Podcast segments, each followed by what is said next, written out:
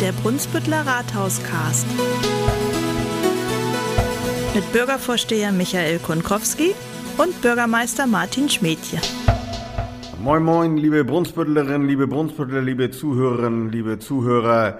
Hier ist wieder Ihr Rathauscast, jetzt im letzten Monat dieses Jahres, quasi der Weihnachtspodcast aus dem Rathaus. Herzlich willkommen, Martin.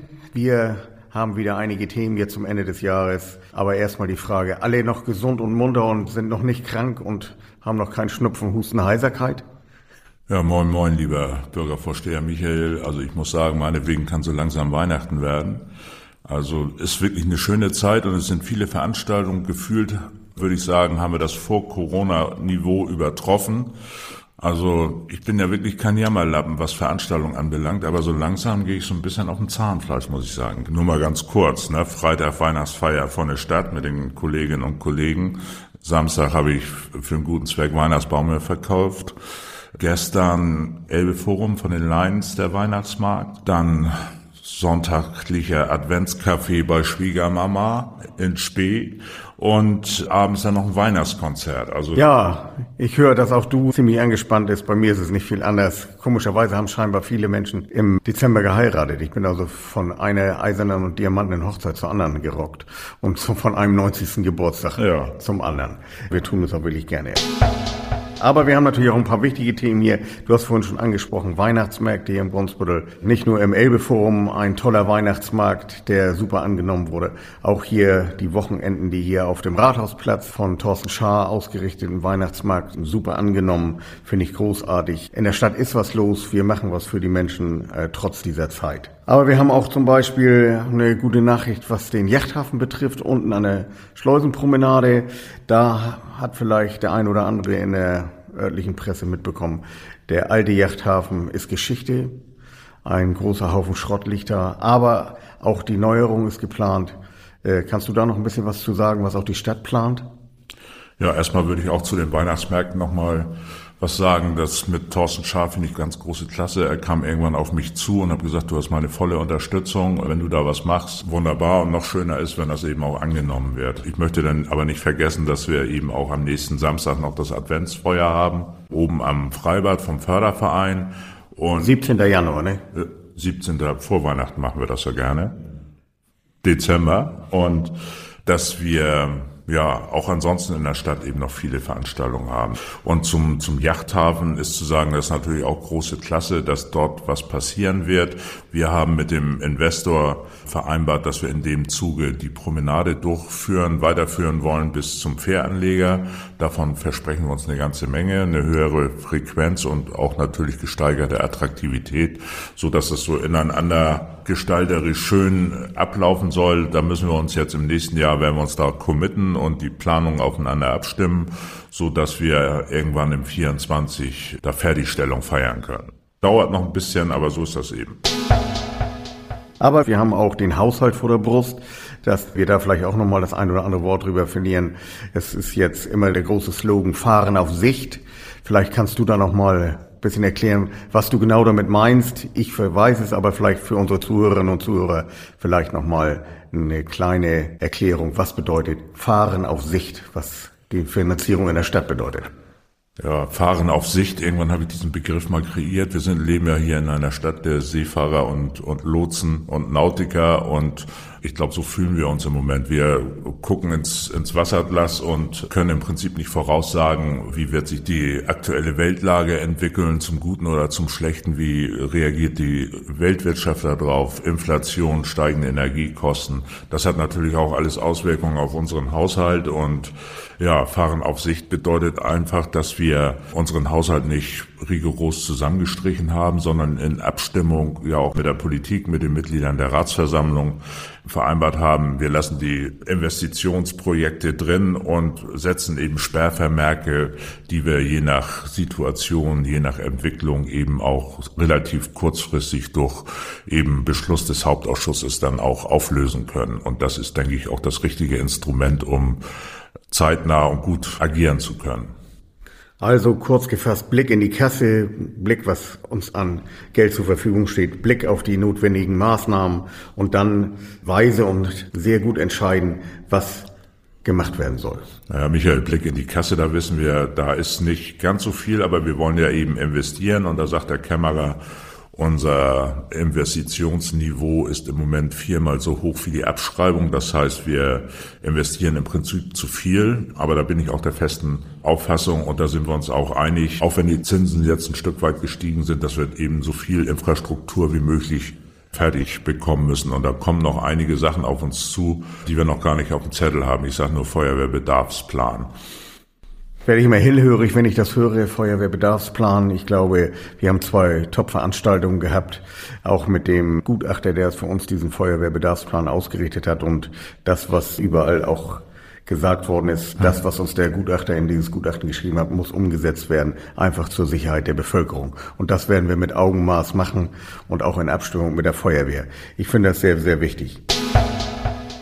Aber wir haben noch andere Dinge im letzten Jahr gehabt. Ein kleiner Rückblick von dir vielleicht, was in 2022 dich bewegt hat, was wichtig war für die Stadt und für die Menschen, die hier leben. Ja, so einfach so aus dem Bauch heraus. Für mich war wichtig, dass wir die Hafenbehörde hier problem- und geräuschlos zum Laufen bekommen haben. Die machen dann einen super Job. Das Team um Herrn Ahrens, das hat wunderbar geklappt. Das Land zahlt auch fleißig.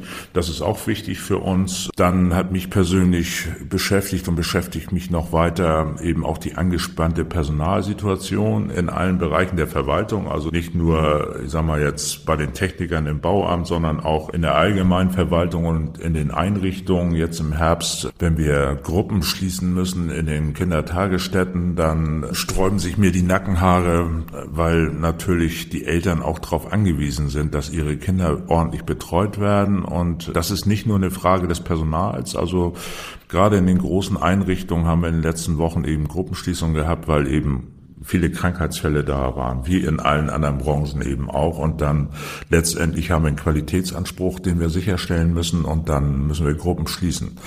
Ja, eine Patentlösung haben wir da nicht. Im Moment konnten wir alle freien Stellen besetzen. Das ist sehr, sehr schön und sehr gut, aber wir müssen da die weitere Entwicklung auch abwarten. Ja, ansonsten klar, Krieg in der Ukraine, Energiekrise, das hat auch uns hier sehr schwer beschäftigt. Dazu, das ist dann wieder so ein, so ein positiver Ausfluss hier, die LNG-Geschichte im Hafen, das ist für die Stadt insgesamt gut, das sichert Arbeitsplätze, das wird uns perspektivisch auch Gewerbesteuer in die Kassen spülen und ja, also das Jahr war anstrengend, würde ich sagen, war erfolgreich für die Stadt. Wir haben eine Menge Projekte trotzdem umgesetzt, aber es war auch verrückt.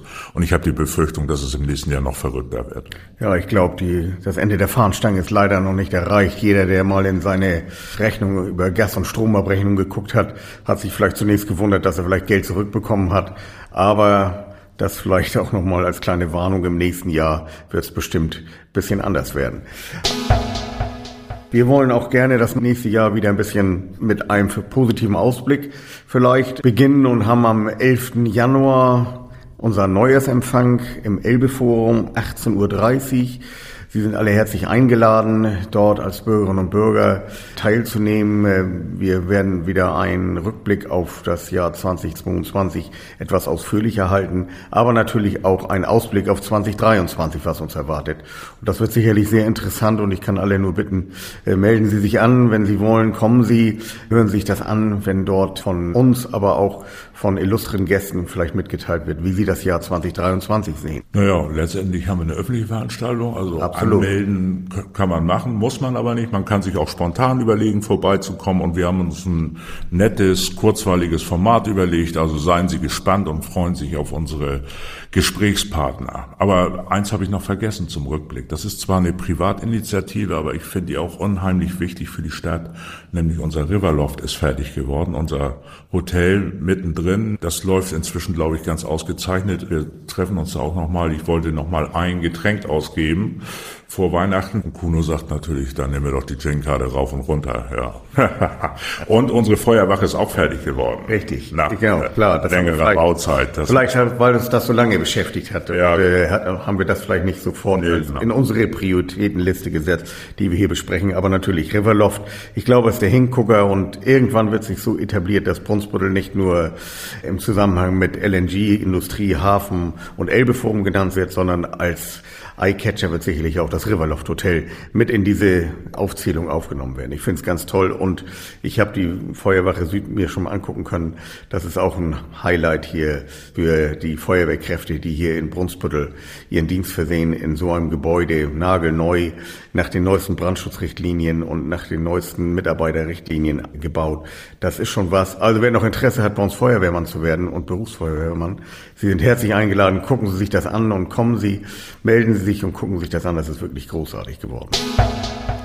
Ja, Martin, und sonst Motorradfahren bei dieser Witterung wollen wir nicht mehr, obwohl gestern bin ich unterwegs gewesen, da fuhr einer hinter mir, der hatte aber mehr die Hände am Motorblock, um sich die Hände zu wärmen, als sonst irgendetwas.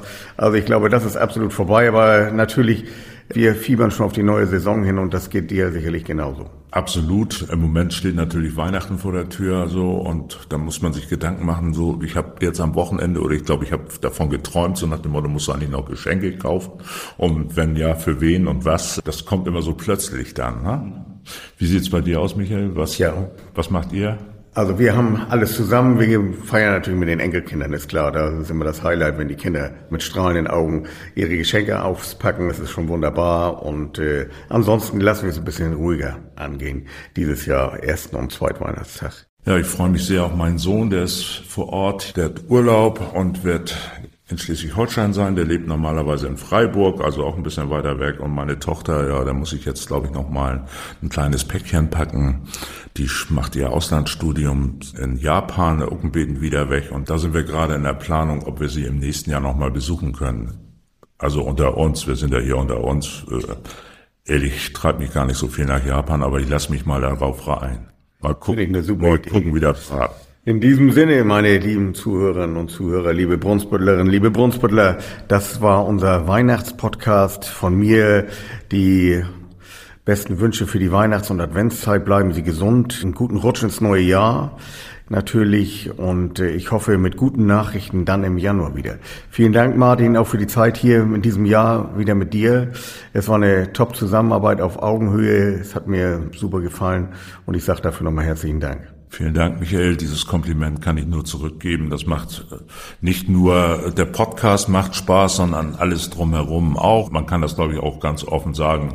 Wir sind nicht immer einer Meinung, aber wir sprechen das dann aus und dann sind wir hoher Verlieg und dann geht's weiter. Insofern wünsche ich auch schöne Weihnachten, guten Rutsch und ja, für 23 Frieden und Gesundheit.